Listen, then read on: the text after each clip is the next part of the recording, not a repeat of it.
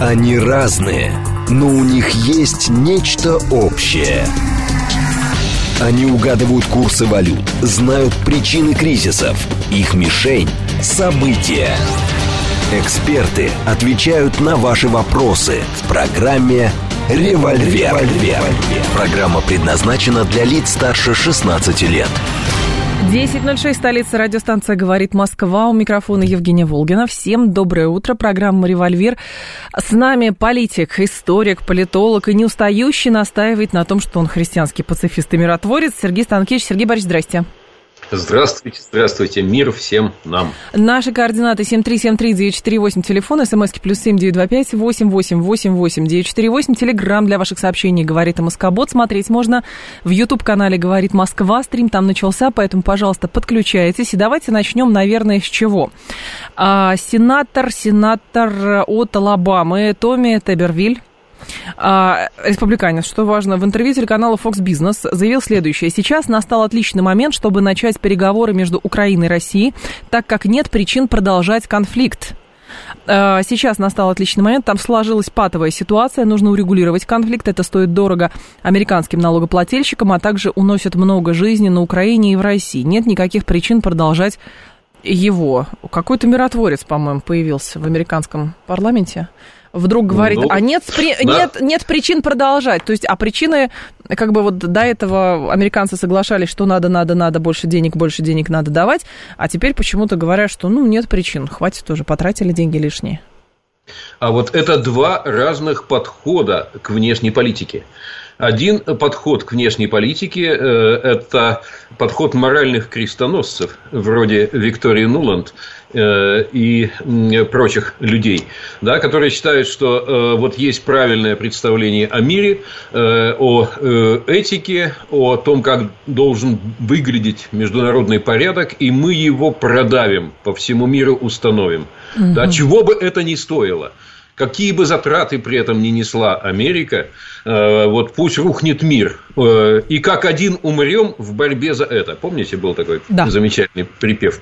Вот. А э, другой подход демонстрирует вот этот джентльмен из Алабамы. Это бизнес-подход. Что, как он означает? Вот мы зашли в некий проект. Да?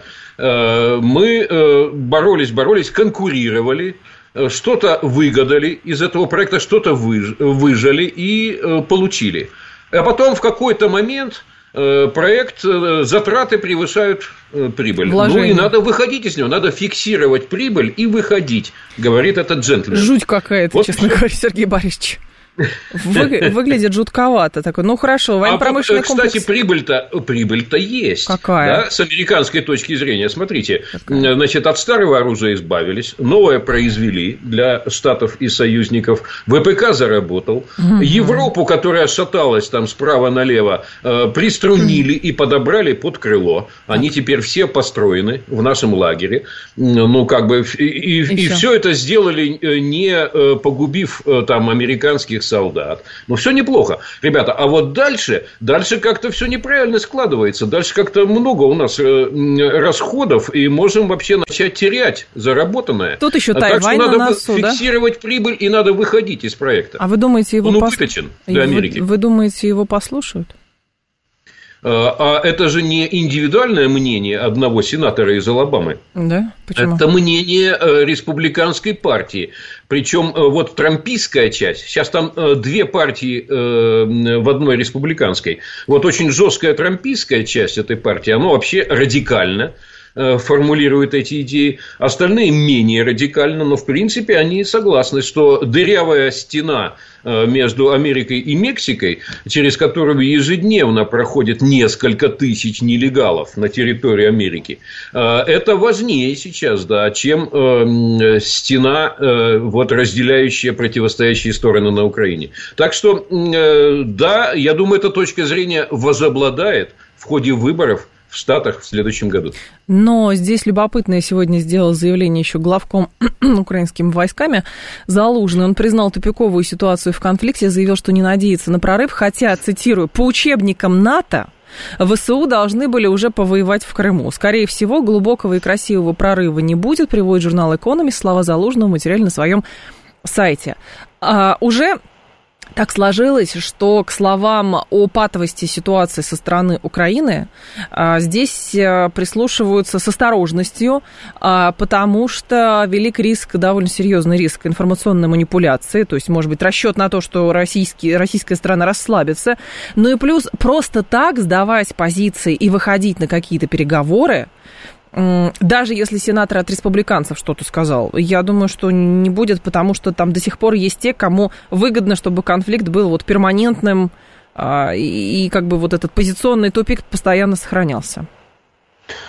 Э, значит, сделать конфликт перманентным, э, да, намерены вот э, такие американские троцкисты, которые угу. готовы по-прежнему переделать весь мир. Вот, и они пока формулируют стратегию американской внешней политики, но это, я думаю, уже ненадолго. А вот что касается ситуации в Европе, да. Эм, ведь здесь важно эм, ни одной стороне не допустить эм, ресурсной катастрофы. Вот э, в, э, по украинской стороне очевидная ресурсная угу. катастрофа наблюдается. Э, им нужно кровь из носу иметь не менее 100 миллиардов долларов дотации ежегодно. Иначе просто бюджет не закрыть. Не менее 100 миллиардов. Менее это уже начинается, э, начинается уже деградация. А, а вот э, получить эти 100 миллиардов не получается. Э, даже Байден как бы он э, запросил-то э, Хотя он запросил там сотку с лишним, э, но это на несколько целей одновременно, а на Украину только 60, чуть больше да. 60. То есть уже 100 не получается. А Европа, Европа там вроде бы нашла где-то 50 миллиардов евро, но эти 50, внимание, это же на 3 года. Это на три года, даже если бы это решение прошло. А это решение не прошло. Его блокируют э, сейчас вот уже две страны, Венгрия и Словакия. Так что э, эти 50 даже не факт. Э, так что денег-то нет. И это означает, что бюджет не срастется. Это значит, что платить надо меньше, а кому меньше. Вот. И это неизбежные некие проблемы, трудности, не говоря уже о проблемах с поставкой вооружений вооружений, снарядов и всего остального. А вооружения и снаряды идут в сторону Израиля. Угу. Так что есть э, все признаки надвигающейся ресурсной катастрофы, ресурсного коллапса. Материальная база войны выдыхается. И, э, будучи человеком трезвым, э, вот головком Залужный, конечно, да, говорит о том, что, ребята, пора, пора фиксировать линию фронта и как-то иначе смотреть на вещи. А как? Надо выходить на переговоры. Что касается России, тут ситуация ситуация э, лучше с точки зрения чисто вот материальной я сейчас угу. э, сужу. Да, действительно, у нас там э, 2,8% рост ВВП по этому году просматривается, хотя это вовсе не радужная цифра, это, э, в общем-то, за счет роста затрат. Да, у нас пока, так сказать, э, катастрофы нет, у нас угу. раскручивается ВПК, у нас там новые заводы строятся оборонного характера, но Э, мы тоже все глубже э, заползаем вот в такие непроизводительные расходы. Э, пока они нас не перегружают, но перспектива, если это длить достаточно долго, может сверхобременить нас и тоже может быть ресурсной, если не коллапс, то надлом. И нам вовсе не светит превращать эту войну в бесконечную. Так что есть с обеих сторон – Э, стимулы к тому, чтобы начинать выходить на переговоры. Но хорошо, а как э, вот слушатель наш говорит, хорошо, украинцы, допустим, вот американцы э, в лице сенатора, который предложил зафиксировать положение дел, хорошо, зафиксировали условно прибыль какую-то, но а со стороны России как это может выглядеть? И самое главное, если Зеленского будут, например, подталкивать к этим переговорам, то, соответственно, думаете, он на это выйдет? Э, у Зеленского некоторая трагедия. Вот сначала два слова еще да, о нас. Нам, нам о чем нужно не забывать. Ага. О чем? А в чем наша стратегия? Э, у нас же руководство говорит, нам не нужны территории. И для нас это не битва за территории. Для нас это битва за что? За безопасность, говорит наше да? руководство. Вот если исходить из этой стратегии, что нам нужна, нужны не территории, а безопасность, то э, продолжать или не продолжать военные действия – это вопрос о том, увеличивают они нашу безопасность или уменьшают. Э, и вот это давайте держать в голове. Потому что есть у нас достаточно людей, которые кричат «нет, вперед», «нет, давайте там на Львов, а дальше до Ла-Манша». Есть такие. Их не, они не, большин, не в большинстве, но есть. А теперь, что касается Зеленского. Зеленский все больше становится трагической фигурой. Э, в течение э, там уже почти двух лет его очень поднимала э, вся медийная армия с Запада. Он выглядел Давидом библейским Э, побеждающим Голиафа, э, под Голиафом подразумевалась имперская Россия, он выглядел таким э, героем, причем героем не, даже не одной нации, а, вот, таким тоже, да, мессией, таки, таким неспосланным свыше, и он сам тебя начал так воспринимать, он же угу. человек творческий, он ощутил, он принял роль, он ощутил себя внутри сценария, сценария, который он сам же и ставит в виде кино кинофильма. И это продолжалось два года. А э, вот сейчас э, как бы ресурсы исчерпаны, и надо признавать иную реальность, не кинематографическую, не ту, которая рисовалась мировыми медиа, не ту, которая была на экранах по всему миру, а нужно признавать иную реальность, и это очень тяжело сделать. Более того, он стал заложником некоторых вещей. Вот этот знаменитый ультиматум Зеленского, что мы готовы выйти на переговоры только – вот эти самые три пункта знаменитые, да, границы 91 года, э, репарации и трибунал. И ни на что меньше мы не согласны. Вот они сейчас в очередной раз э, собрались э, политические эксперты, там больше 50 стран на Мальте. На Мальте. Угу. Они тут э, в минувшие выходные там заседали пару дней. Так. И собрались, в общем, обсудить возможную формулу мира для Украины. И что же их вынудили обсуждать? Вынудили в очередной раз обсуждать эту формулу Зеленского. Да? И, ну, покрутились они там, повздыхали, ничего не породили. Вообще никаких заявлений даже совместных для прессы, ничего. Никакого плана, никакой публикации э, значимой не, не появилось и разъехались. А я боюсь, что в четвертый раз они уже не соберутся. Это была третья такая встреча. В четвертый раз уже не соберутся. То есть надо выходить из тупика, который был создан ультиматумом Зеленского, чтобы приступать к переговорам. А вот сейчас выйти и сказать, ребята, я погорячился, я меняю позицию Украины. Мы готовы приступать к переговорам без предварительных так, условий. И что? Вот. Мы там уже на переговорах будем формулировать свою позицию, но это там, сначала войдя в процесс. И мы готовы. Давайте. Тем более, что мы уже в переговорах были в марте 22 года. И, угу. пожалуй, мы погорячились, когда из них вышли. Да, конечно. Давайте Там одного человека даже вернемся. пулю в затылок получил. Вот что-то да. такое надо произнести, а это Ой. невероятно сложно. Это будет плохо воспринято агрессивной частью украинской политической элиты. И так уже э, Зеленский там испытывает колоссальные атаки э, справа. Ну и э, это, скорее всего, будет означать конец столь блистательно начатой политической карьеры. Но здесь, Сергей Борисович, знаете, история с тем, что э, для России важна безопасность, а не территории. А, понимаете как? Э, изначально, э, скажем так, это декларируется, но по факту иногда выясняется, что если без взятия территорий под свой контроль невозможно гарантии безопасности, значит, территории будут браться под контроль. И в этом нет ничего крамольного. Очевидно совершенно. Другое дело, хорошо, фиксация границы. А, фиксация границы в текущем положении, и тогда что с Украиной? Внеблоковый статус дадут гарантию? Очень сомневаюсь. Россия позволит, чтобы Украину приняли в НАТО? большие вопросы?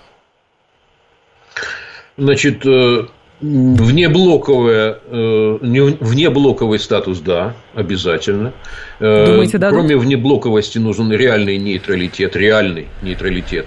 Что он означает? Это означает, что страна не готовится к войне, то есть не развивает, даже будучи внеблоковой, не развивает инфраструктуру, создающую угрозу на своей территории.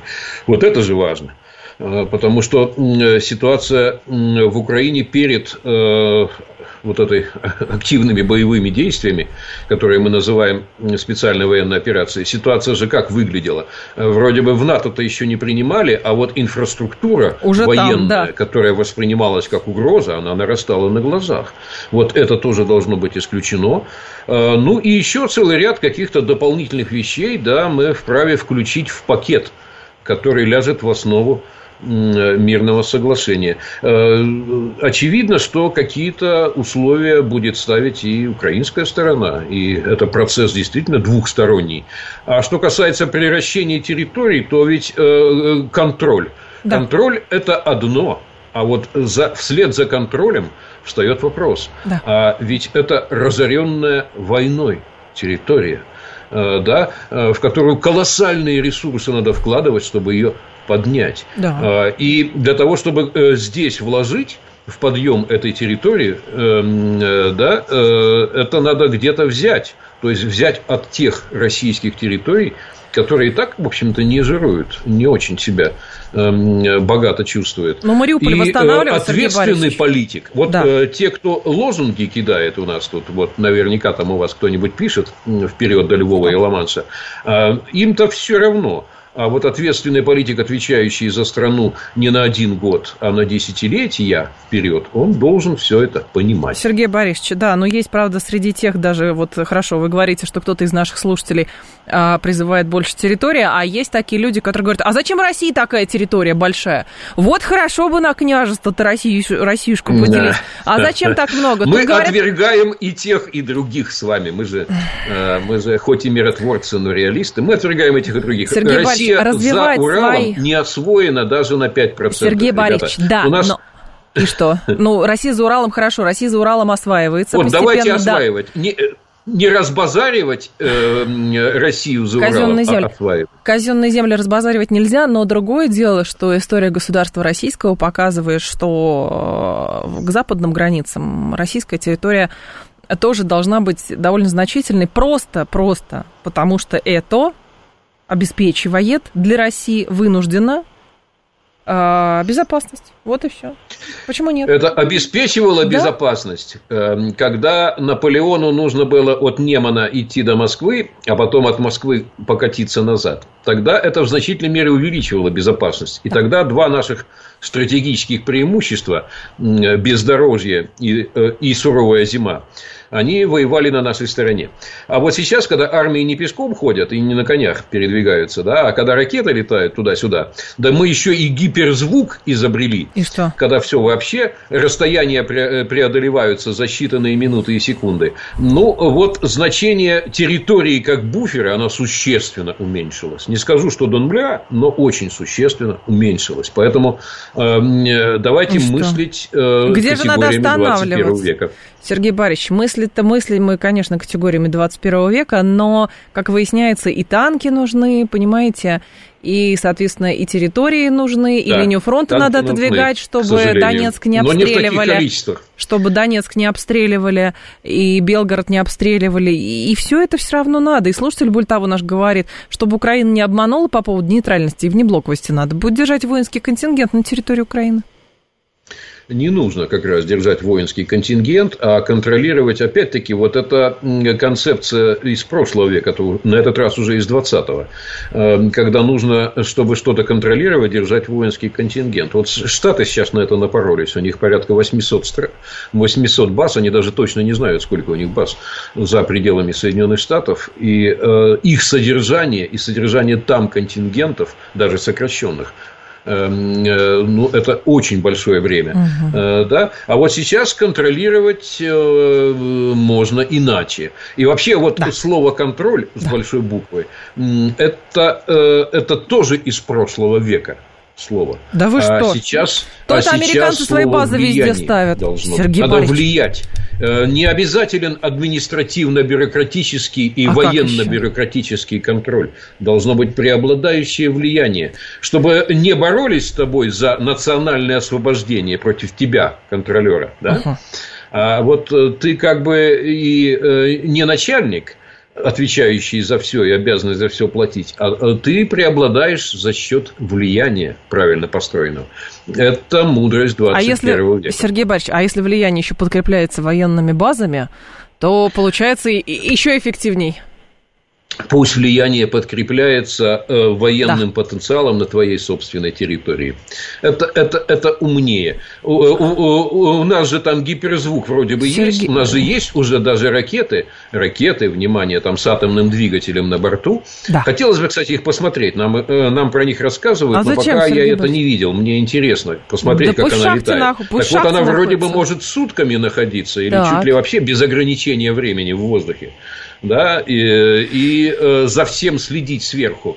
Мне сверху видно все, ты так и знай. Вот он э, инструмент наблюдения э, за условиями. То есть американцы живут в каком веке? Для нас. А, Сергей Борисович... Так что не надо, не надо э, да. расширяться чрезмерно. Сергей надо Борисович... иметь защитимые, защитимые да. границы.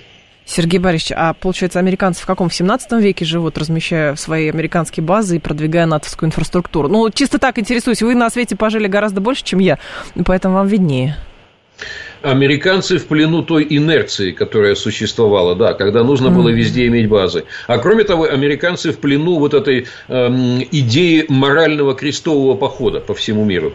Э, вот идеологи э, пока еще занимают э, Белый дом и Госдепартамент, идеологи этой э, тупиковой идеи. Но это все приходящее. Я думаю, что э, вот сторонники Э, международной политики как э, последовательности выгодных для Америки сделок, э, они сейчас в республиканской партии, угу. вот они все-таки возобладают в ходе выборов. А вот эти моральные крестоносцы, они подтвердят свое фиаско и сойдут со сцены. Ой, знаете, это вспоминается цитата из библиотекаря Михаила Елизарова, если читали. Союз знал, как сделать из Украины родину, а вот Украина без Союза так и не смогла ею остаться. Понимаете? И все равно, и все свелось к, к наличию военных баз. Мы которые... выбираем, нас выбирают, да, как это часто Да, да, конечно. Да? 7373948, телефон прямого эфира, слушаю вас. А, здрасте. Алло. Алло. Да, пожалуйста. Доброе Петр, это вы. Здравствуйте, Петр, Москва. Да, Петр, узнал вас. Ага. Да, смотрите, значит, какая ситуация в ходе конфликта э, Израиль-Палестина, да, складывается. Что теряет Зеленский? Зеленский теперь не может быть выглядеть, ну, вот этот тезис, еврей не может быть нацистом, но он как-то уже такой меркнет, да, на фоне всего происходящего с палестинскими беженцами, обстрелы больниц, э, убежищ их. Второй момент. Э, сравнение его как бы с библейским героем, да, Давидом. Ну да, это было. Но здесь тоже может вспомниться такой момент. А за что, в общем-то, э, еврейские священники казнили Христа? За то, что боялись, что он расскажет римлянам о том, э, кто такие евреи. Это еврейские священники, как бы сами говорили. Это первое. Второе... Коротко, пожалуйста, Петр, да, у нас новости. Пять секунд. Алло, алло. Да, пять секунд. Да. И что касаемо как бы территории, да, ага. Э, мы уже оставляли добровольные территории, после чего там э, сочувствующее рус, э, рус, э, России население было просто вырезано. Поэтому оставлять терри... Э, вопрос территории должен касаться первым. Должен быть. Давайте, Сергей Борисович, после новостей ответьте слушателю, хорошо? Да. Сергей Станкевич с нами, программа «Револьвер». Через 4 минуты продолжим. Они разные, но у них есть нечто общее. Они угадывают курсы валют, знают причины кризисов. Их мишень – события. Эксперты отвечают на ваши вопросы в программе «Револьвер». 10.35, столица радиостанции «Говорит Москва». У микрофона Евгения Волгина. Мы продолжаем. Сергей Станкевич с нами. Сергей Борисович, слушателя Петру, ответите?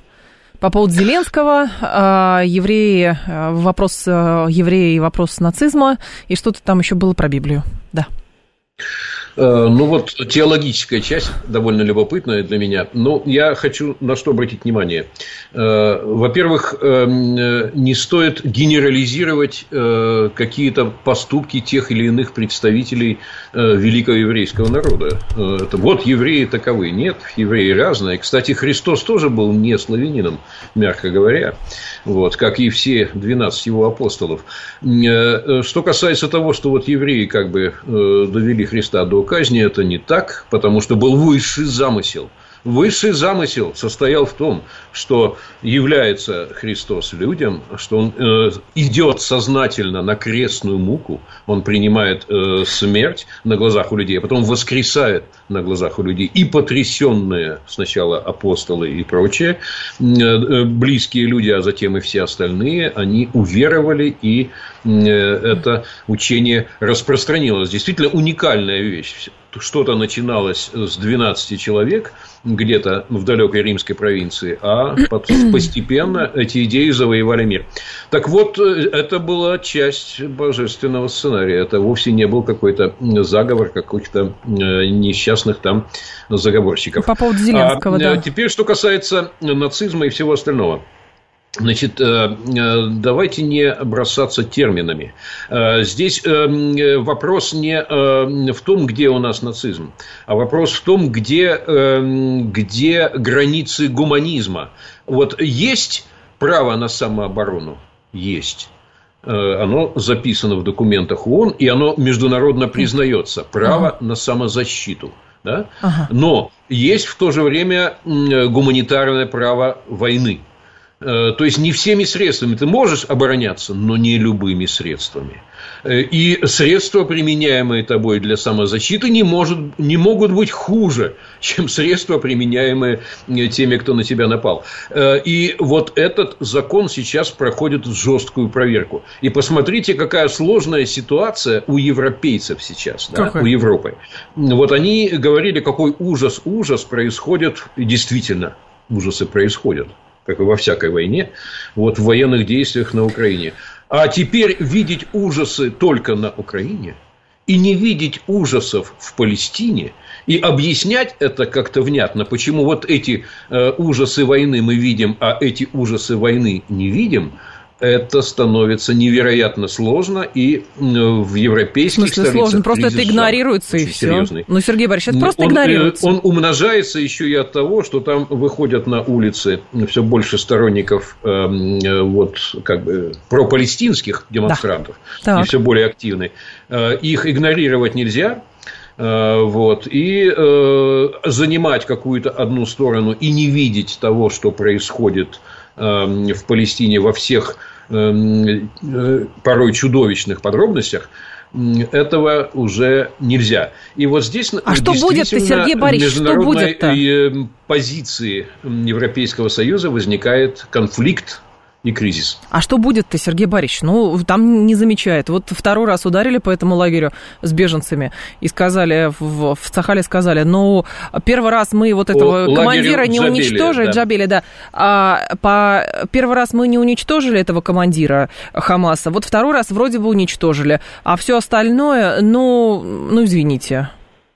Но зато вон надо вот эти желтые звезды себе повесить и все. Ну, понимаете, это какая-то торговля памятью о замученной восвинцами бабушки. Уж простите, но как бы вы говорите, что не надо все в одну кучу, и, соответственно, так все в одну кучу сейчас, сейчас и происходит. Вот в чем, вот ну, в чем трагедия. Это все в одну кучу.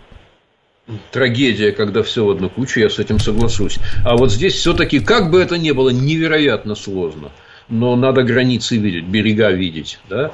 Э, вот Кто? действительно, но э, все-таки давайте мы сначала начнем. А да. чудовищная по жестокости атака боевиков Хамаса на Израиль, это что? Это как бы все в порядке, да? А кто говорит, что все в э, порядке? Кто говорит, Сергей Борисович, ну, что все в порядке? Слава богу, что это не все в порядке. Да? Это ужасное, ужасающее, абсолютно неприемлемое и ничем да. не оправданное преступление. И давайте мы с этого все-таки всегда начинать.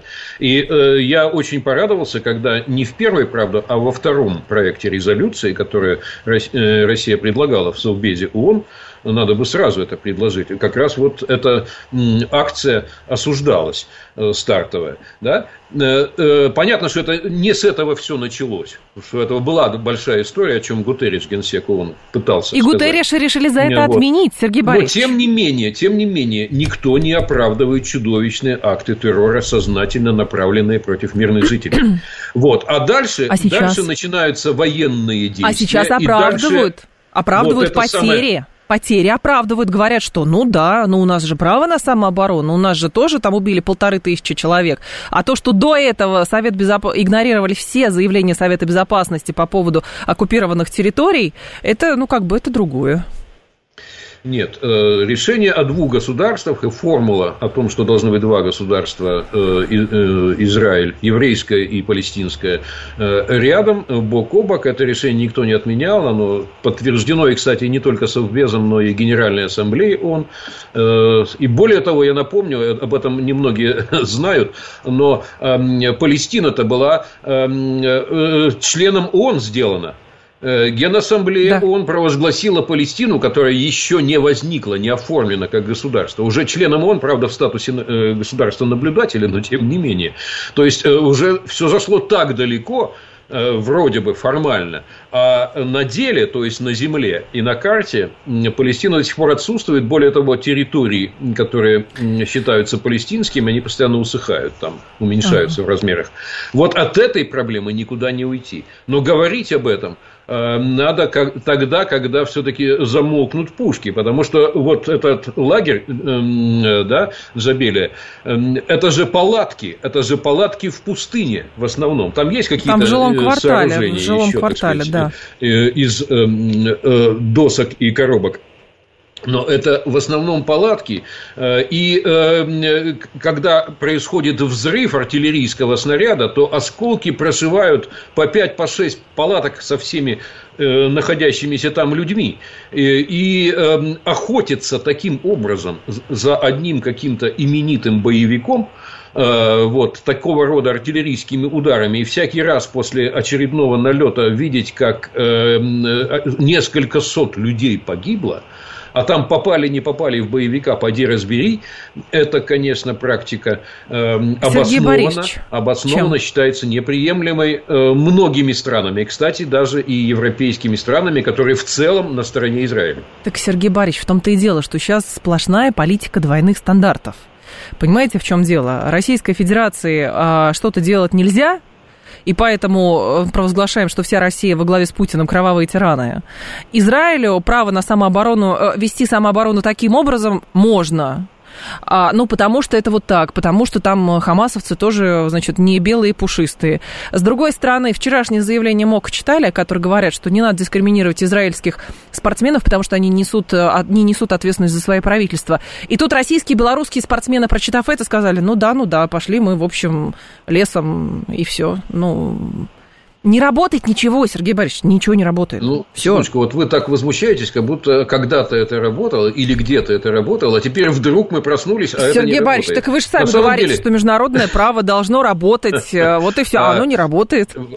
Объясняю. Давайте. Если э, нас сейчас слушают студенты, э, значит, первых, вторых, третьих курсов, да. ну, там, исторического факультета или тех, кто, особенно тех, кто изучает международные отношения, ребята, да. вот понимаете, в чем разница? Э, да, между национальным правом и международным. Национальное право директивно. Вот там, так как вы сказали, да, в национальном праве, закон таков, железный, да. и попробуй его нарушить. Нарушил закон, неважно, какие-то там резоны приводишь, э, э, следует наказание. Это в национальном праве. Международное право принципиально договорное. Международное право не директивно не императивно. А, и не может быть директивным императивным. Это мы собрались, Оно мы, работает, державы, пока собрались все и договорились, да. что будем считать Значит, законным. Ну, а потом каждый все-таки пытается интерпретировать то, о чем мы договорились, в свою пользу. Так всегда было в международных отношениях и будет. И, и даже не двойные, а тройные стандарты в них будут присутствовать. Значит ли это, что нужно вообще ни о чем не договариваться и только воевать, да, и только кулаком э, э, у носа решать вопросы? Нет, не значит. Все равно надо пытаться договариваться и пытаться какие-то разумные идеи фиксировать в договорах и продвигать. Но всегда помнить э, границы. Мы не можем сделать международное право директивным и не сделаем. И все равно борьба за то, как его интерпретировать, к каждому конкретному конфликту все равно будет продолжаться. 7373948, с вами люди хотят поговорить. Алло, пожалуйста. Здравствуйте, Валерий Москва. Да, Валерий. Вы знаете, вот всегда с удовольствием слушаю ваши эфиры, вот э, как сказали бы раньше, с кремлевским мечтателем Сергеем. Отсюда вот у меня вопрос. А, он часто говорит, что а, современной политики действует не то, не так. Uh-huh. Ну, в общем, во всяком случае, я часто от него это слышу. Вот у меня э, к нему такой вопрос, Сергей, извините. А, а, есть ли у вас опыт какого-то участия в каких-то переговорах на политические темы, может быть, международных, либо внутриполитических? Есть ли какой-то бэкграунд за вашими э, нравоучениями? Спасибо. Э, вот все, что я говорю, ни в коем случае не нравоучение все-таки. Э, иногда это даже объяснение азов. Ну, извините меня за это. Это надо делать. Вот. А зачастую это э, изложение неких продвинутых, да, геополитических, политологических и прочих конструкций, обдуманных. А вот что касается опыта, да, опыт у меня был такая жизнь за плечами. А, вот. И, кстати, был я не только кремлевским мечтателем, но и кремлевским деятелем. У меня там кабинет был в Кремле. А, в 14 корпусе, правда, вот нет сейчас уже 14 корпуса. А, и да, был опыт сложных переговоров, миротворческих и успешных – Э, был опыт переговоров по поводу Приднестровья. Был опыт переговоров, и до сих пор, как вы понимаете, там э, все-таки ситуация сохраняется. Эм, и она не силовым образом решается. А пока действует еще то, что мы создавали тогда. Да, был опыт переговоров по поводу Абхазии и Осетии. Э, и 14 лет Э, договоренность, которую мы создали в начале 90-х годов в переговорах э, в Москве, в частности, э, да, существовало 14 лет с миротворцами, пока вот таким образом оно не было односторонне нарушено. Был тяжелейший опыт переговоров по поводу гражданской войны в Таджикистане, я туда летал, когда на подступах к Душанбе шли бои, исламисты наступали, да, и надо было решать, вмешиваться 201-й армии или не, э, не, или не вмешиваться нашей базе, там находившейся, и на кого там делать ставку э, России, и как себя вести. Э, и э, отбили исламистов. И вроде бы вот э, Таджикистан э, выступает э, союзником нашим и так далее. Ну, это я просто, к примеру, говорю, это не единственный опыт. Э, было очень тяжелое напряженное время. И вот э, та часть, которая касалась меня, а я сейчас э, не рассказывал о переговорах, кстати, э, когда э, вел их президент страны, а я ему помогал. Эту часть я не беру, просто потому что, как говорят авторы соответствующих романов, не все еще можно рассказывать. Э, вот. Опыт есть, но я его не генерализирую. Э, в ту эпоху э, он был другим, там были другие обстоятельства и другие возможности были у России. И там главное было не потерять и не влипнуть да, не подставиться. Вот. Сейчас э, Россия в другом состоянии, с другими ресурсами, в другом окружении. И я вовсе не считаю, что вот э, какая-то банда двоечников да, орудует в, тем, в том или ином министерстве или на том или ином направлении. Нет. Но какие-то соображения экспертные по этому поводу у меня есть, и я своими, с вами ими делюсь. Надеюсь, не очень вам при этом 7373948. Давайте вас послушаем. Здравствуйте. Алло, пожалуйста. Здравствуйте, Евгений Сергей. Сергей, да. сейчас раздаются мнения, что спецоперацию пора уже завершать, и, насколько я понял, ваша позиция тоже к этому склоняется.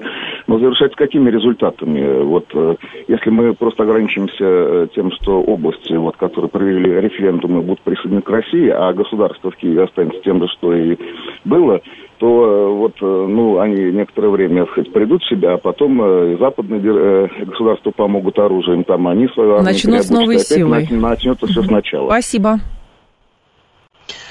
Ну, это вечная такая, да, дилемма. Ну, во-первых, я, кстати, отношусь к тем, кто считает, что вот спецоперацию в том варианте, в каком она происходила, не надо было и начинать так. То уж извините, но есть у меня такое мнение, что можно было иными средствами целей, целей недопущения НАТО на наши границы можно было достигать все еще иными средствами, они не были исчерпаны. Вот. Но э, морализировать по этому поводу еще веками мы будем и разбираться. А вот сейчас надо исходить из той ситуации, которая есть. И да, боевые действия надо, с моей точки зрения, прекращать и переходить к дипломатическому завершению.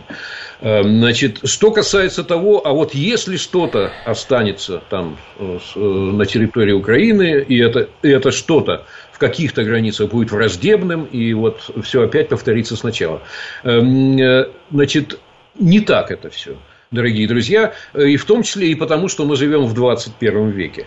Если условием, условием мирного соглашения будет внеблоковый статус и реальный нейтралитет, то есть не создание каких-то, э, какой-то э, военной инфраструктуры, воспринимаемой нами как угроза, а это надо прописать в соответствующих договорах, то вот по поводу этих условий, за этими условиями надо бы следить очень внимательно. И если будет возникать э, в Украине послевоенной, будет возникать нормальная экономика, это хорошо. Если люди будут зарабатывать, это замечательно. Если начнется торговля нормальная, цивилизованная между э, поствоенной Украиной и э, новой Россией, то это тоже неплохо. И вот в этом направлении, да, будем двигаться. И вот этот естественный ход событий, внимание, он будет вытеснять радикалов. Понимаете, как? радикалы, они всегда э, паразитируют на э, конфликте на острых фазах конфликта. Потому что э, вот это э, меньшинство радикальное, сплоченное, э, ему очень легко в условиях конфликта обвинять э, всех, кто с ними не согласен в том, что они там предатели, коллаборанты и хрен с редькой. Да?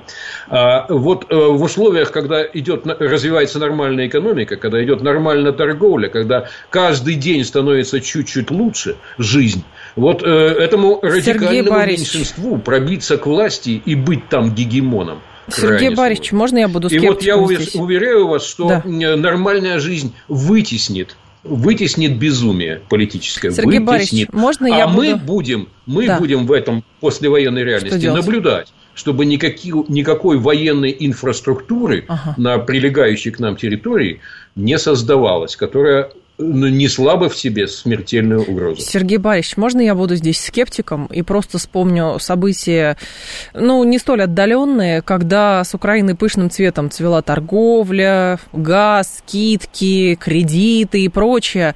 И что-то как-то в Верховной Раде радикалы постоянно выступали, но их, правда, маргиналами считали, а потом все это вылилось, простите, вот в, в то, что вылилось. И поэтому гарантии, что где-то какие-то документы будут подписаны, и нам будут говорить, что никогда, ни за что, ни при каких обстоятельствах, веры мало, честно говоря, в это. Вообще мало.